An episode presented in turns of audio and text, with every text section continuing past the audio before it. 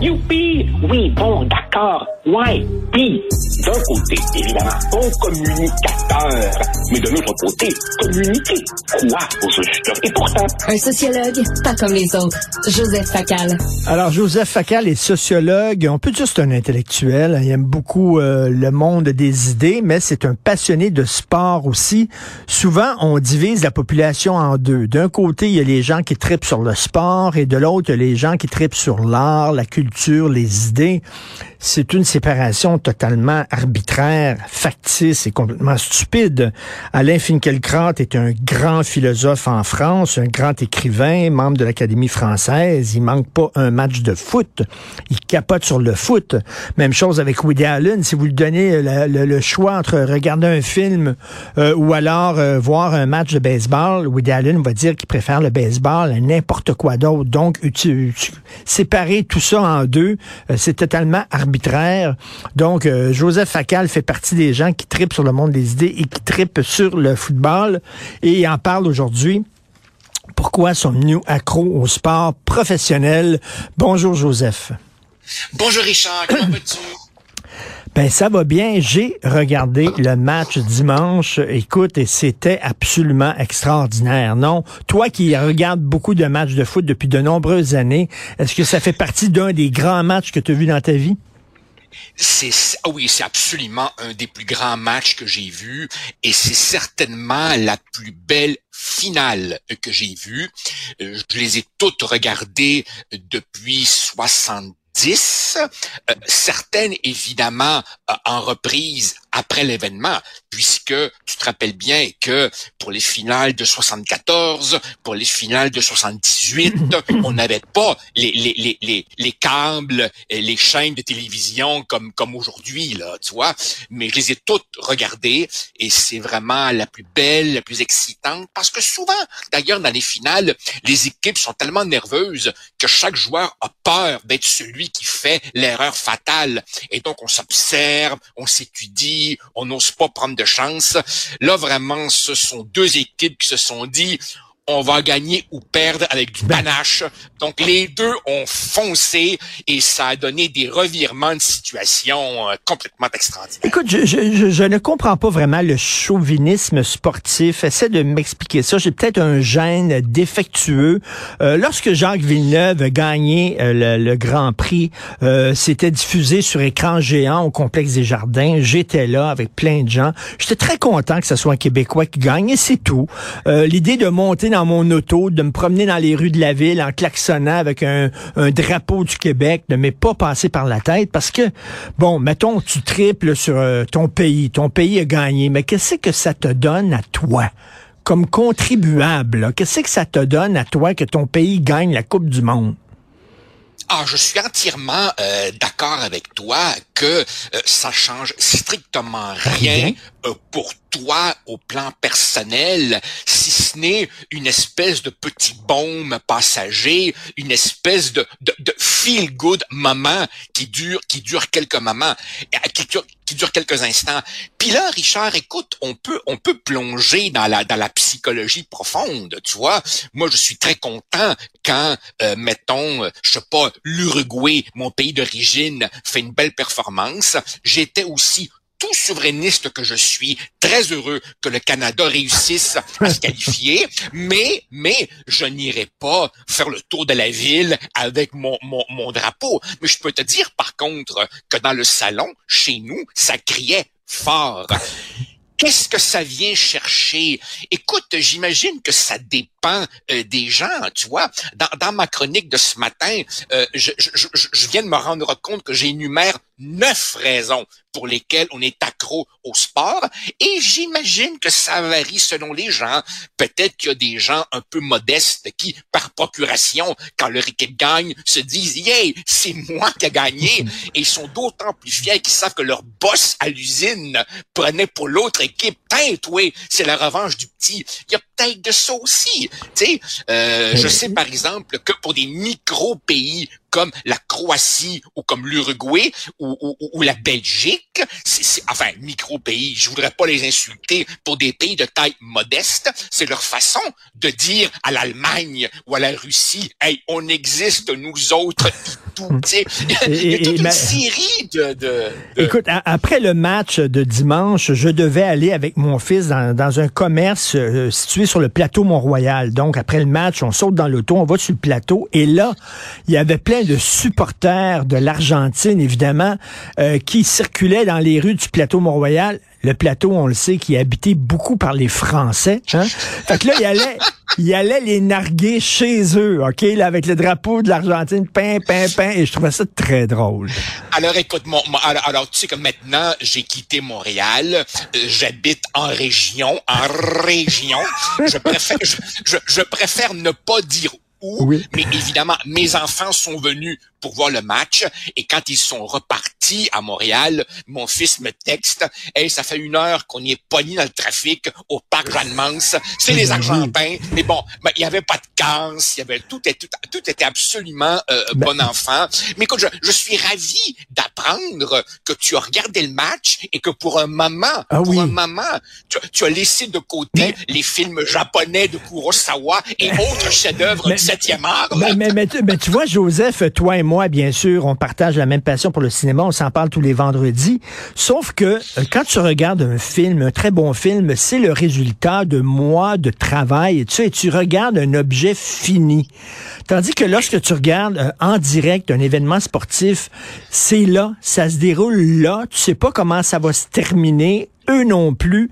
Et tu vois la beauté du geste. La beauté du geste. C'est comme voir un grand tennisman jouer. C'est à la limite de l'art. Premièrement, c'est de l'art.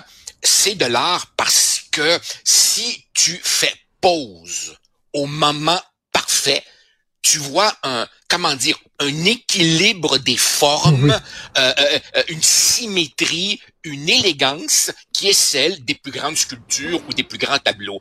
Mais j'ajoute une dimension particulière. Je me suis rendu compte, Richard, que les gens qui regardent un sport qu'ils ont eux-mêmes pratiqué, ils prennent un plaisir supérieure. Par exemple, tu regardes ce qu'on appelle au soccer une reprise de volée, c'est-à-dire le gars saute dans les airs et sans prendre le temps de contrôler le ballon, le frappe dès qu'il arrive. Par exemple, ce qu'on appelle la bicyclette, c'est-à-dire tu sautes, t'envoies les pieds en l'air, tu fais une espèce de, de boucle de même, puis le ballon repart dans l'autre direction vers le but. Richard, moi j'ai beaucoup, beaucoup, beaucoup, beaucoup joué. Et plus tu as joué, plus tu réalises à quel point ces gars-là font paraître facile des gestes qui sont d'une difficulté incroyable. Moi, j'ai joué dans les parcs, dans des équipes organisées, puis J'aurais beau essayer de faire ça un milliard de fois, j'y arriverais jamais. Je tomberais sur mon cul, puis ce serait ridicule devant tout le monde. Et à un moment donné, là, il y avait, euh, il y en a un qui, euh, qui, a pris le ballon sur la tête, a donné un coup de tête, est allé, le ballon est allé dans l'équipe adverse, coup de tête. Dans, puis là, c'est de tête à tête. Il, se passait le ballon comme ça. Je regardais ça, mais je disais, c'est comme un ballet. C'était magnifique d'avoir oui, mais c'est la même chose comme, comme, lorsque toi, tu regardes un film, par exemple. C'est-à-dire que tu es, capable de faire la différence entre un très bon film et un film exceptionnel. Différence que peut-être, excusez, un profane verra pas. Mm. Parce que tu regardes comment un plan a été fait, comment un montage a été fait. Tu sais que la caméra, caméra a été placée sur un chariot, puis que là, tu as telle prouesse technique qui avait jamais été fait avant. Tu sais, comme, je sais pas, moi, Hitchcock dans Notorious qui agrandit l'escalier pour que ça allait plus long quand, quand la fille descend. Eh ben, c'est la même affaire au soccer ou au tennis. Tu sais, au tennis après avoir envoyé 10 millions de balles par-dessus la clôture dans, la rue de la voisine, tu comprends à quel point ce revers qui passe à 2 mm au-dessus du filet et qui mord la ligne est extraordinairement difficile. Eh ben moi, je suis admiratif ah, devant ça. Et, et j'ajoute que on peut être admiratif, Richard, sans se fermer les yeux devant tout ce qui va pas dans le sport professionnel.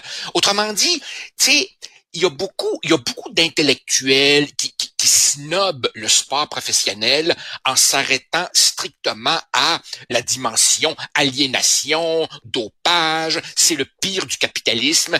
Et je voudrais juste dire à ces gens-là, on n'est pas des caves, on sait tout ça. On en est mm. parfaitement conscient. C'est juste que t'épuises pas le sujet. Tu sais, de la même manière que tu peux dire que Hollywood est un antre de corruption et de moralisme agaçant, ça ne l'empêche pas de produire des chefs-d'œuvre. De la même manière, je sais parfaitement qu'il est indécent que Messi et ou, Cristiano Ronaldo soient payés les salaires qu'ils sont payés. Il nous offre cependant des moments d'une beauté fulgurante à laquelle je suis très sensible. Joseph, euh, euh, revenons au match France-Maroc. Il y a des gens qui étaient choqués que des Français d'origine marocaine brandissaient le drapeau du Maroc. Est-ce si grave? Est-ce si grave? Si, euh, mettons, je sais pas, il y a un match Canada-Italie, je suis sûr que dans la petite Italie, euh, même, tu sais, lorsque Jacques Villeneuve coursait à la, à la, F1, il y a des Italiens qui prenaient pour euh, l'équipe italienne. Tu sais, c'est sûr. C'est-tu si grave que ça, là? Écoute, on s'en tient strictement à brandir le drapeau, euh, non, c'est pas si grave que ça. Euh, à partir du moment où il y aurait du vandalisme et autre chose, là, oui, euh, euh, on rentre dans quelque chose que je qualifierais de grave. En fait, je te dirais, Richard, tout dépend de la signification du drapeau. si, si d'une certaine manière, ton drapeau est brandi pour dire euh, je suis né en France. J'ai été élevé en France et pourtant je ne suis pas français, je suis plus marocain que français. Là, il y a un problème. Parce que là, évidemment, il y a un défaut d'intégration. Si tu es né en France, je m'attends à ce qu'à un moment donné, tu puisses dire je suis français sans honte, sans pour autant renier tes origines marocaines, algériennes ou peu importe le pays. Euh, donc, tu vois, si c'est si c'est brandi ce drapeau en signe de rejet du hmm. pays qui t'accueille et qui te donne une deuxième chance, là, oui, il y a un problème. Mais si c'est simplement une joie euh, bon enfant, avec une part de nostalgie, euh, qui, qui, qui, qui, te rappelle le souvenir d'antan, euh, la bouffe de grand-maman et, et, et, ce pays pour lequel tu gardes un certain ben attachement, c'est bien correct, tu vois. Moi, j'ai quitté l'Uruguay il y a 52 ans.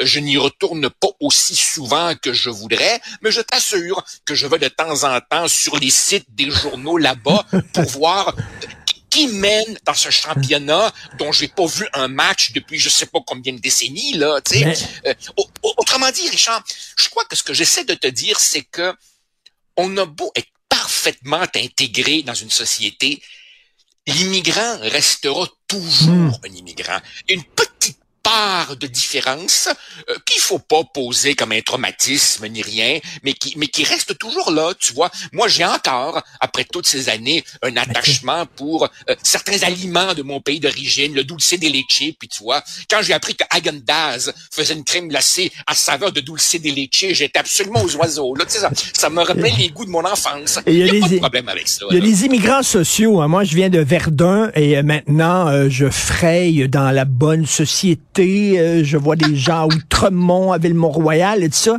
je demeure un petit cul de Verdun, quand même, malgré tout. Alors, tu sais, voilà, nos origines sont importantes et en disent long sur nous. Alors, ton texte, euh, super bon. Pourquoi sommes-nous accros au sport professionnel? Neuf réponses de la part de Joseph Facal, intellectuel et amateur de sport. Merci, Joseph. C'est moi, Richard. Merci. Salut, bye. Salut, bye.